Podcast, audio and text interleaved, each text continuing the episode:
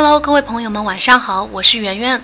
明天晚上七点，我们将组织一场去中心化金融，也就是 DeFi 的访谈直播。OKEX 区块链架构师 William 刘将会做客，解读 DeFi 的市场机会。欢迎大家添加主播的微信幺七八零幺五七五八七四来免费听课。今天我们节目的话题呢是关于灰度投资。随着最近比特币价格上涨，灰度的资产规模管理规模已经达到了五十一亿美元。近期呢，灰度又开始了新的比特币买买买的旅程。这家来自华尔街的机构究竟为什么会吸引这么巨大的关注？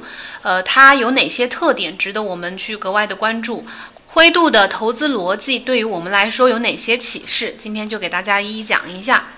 首先呢，就是灰度投资，它是这个数字货币集团 DCG，呃，二零一三年专门成立的一个子公司，是以信托基金的方式来为这些投资者来提供合规的投资渠道的一家公司。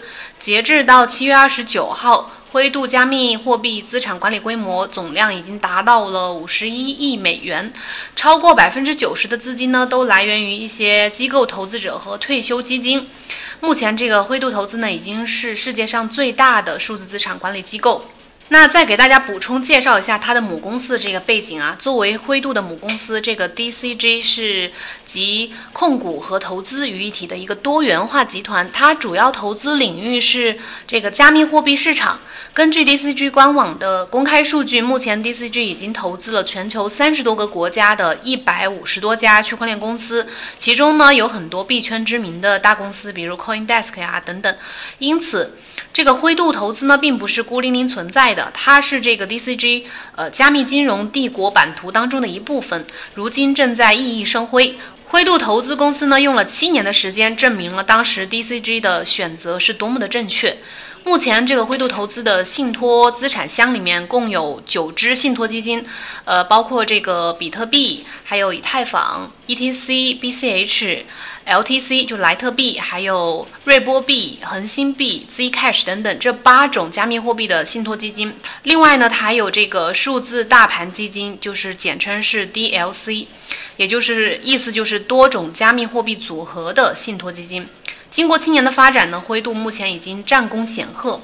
根据最新的统计数据呢，目前灰度旗下的比特币信托管理着超过四十万枚的比特币。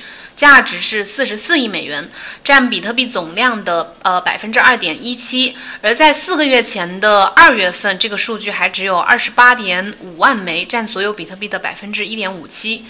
这个意味着什么呢？意味着它在短短的四五个月之内，灰度的比特币的持有量就增加了一十二万枚。也就是说，它每个月都至少在呃增持了三万个比特币。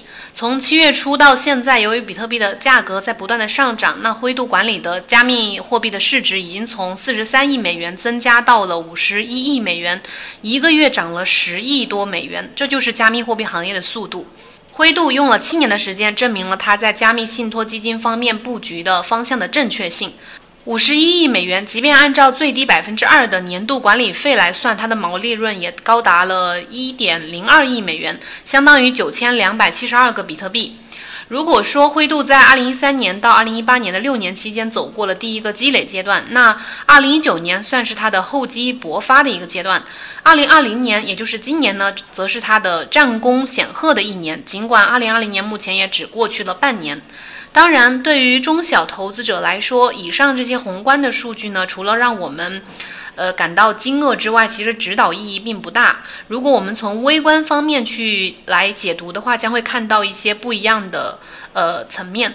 比如这个就是灰度投资快速增加的额度，会给我们带来哪些启示呢？如果拆分以上刚刚提到的这些数据啊，我们可以发现四个方面的重要信号。这些信号呢，也许会对我们接下来的投资产生一些积极的指导意义。首先就是机构进场这个层面的意义。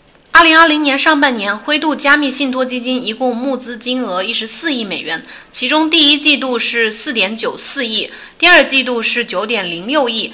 根据灰度的公开数据呢，这一十四亿美元中的百分之八十五都是来自一些，呃，对冲基金占主导的这种机构投资者，而在二零一九年，这个比例是百分之八十一，机构投资者正在快速的加码入局。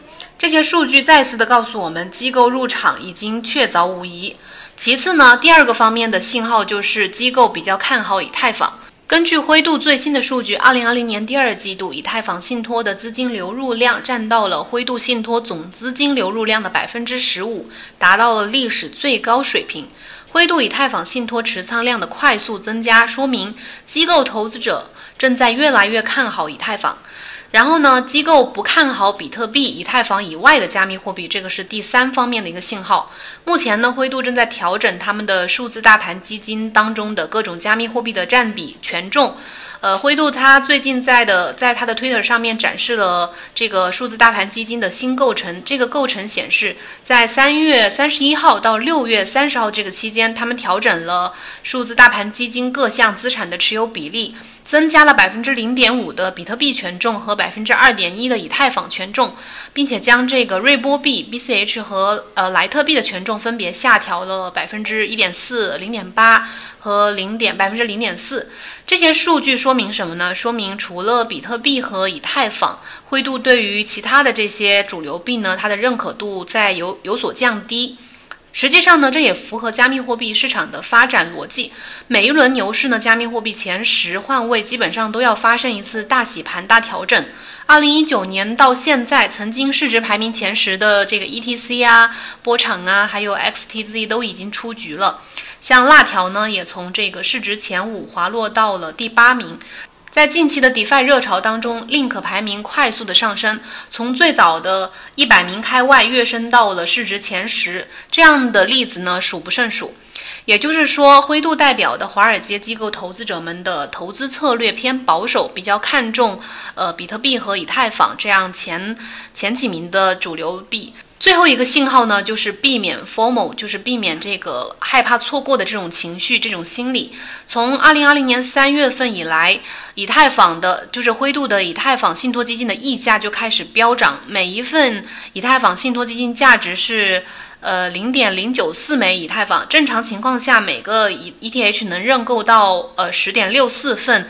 呃，以太坊信托基金，但是由于超额溢价，导致了每个每一枚 ETH 只能兑换五份呃以太坊的信托基金。这个溢价最为严重的是在六月初的时候，每一个当时的每一个 ETH 只能换到一份以太坊的信托基金。六月初的时候，以太坊信托基金溢价达到了最高呃百分之九百。半个月之后。呃，以太坊信托基金价格腰斩，此后呢，价格继续下跌。截至到七月十九日，以太坊信托基金的价格是七十一美元左右，和六月二十二号相比，下跌了百分之四十三，和最高价格相比呢，下跌了百分之七十八。之所以会有这么巨大的这个溢价啊，既有套利的原因，也有这个 FOMO 情绪，但是总体上套利所占的比重是非常小的。十倍的溢价，更多的原因是由机构的 FOMO 情绪引起的。机构呢，不过也就是更高级的韭菜而已。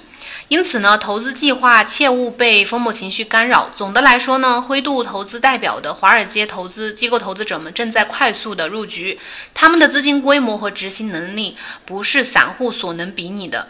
实际上，关于灰度还有很多值得深入探讨的问题，比如为什么以太坊信托基金的溢价会如此之高？还有人愿意去接盘？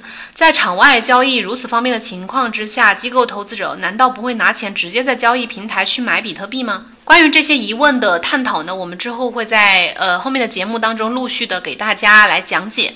今天呢，就先讲到这里，记得加我们的微信来听直播课，拜拜。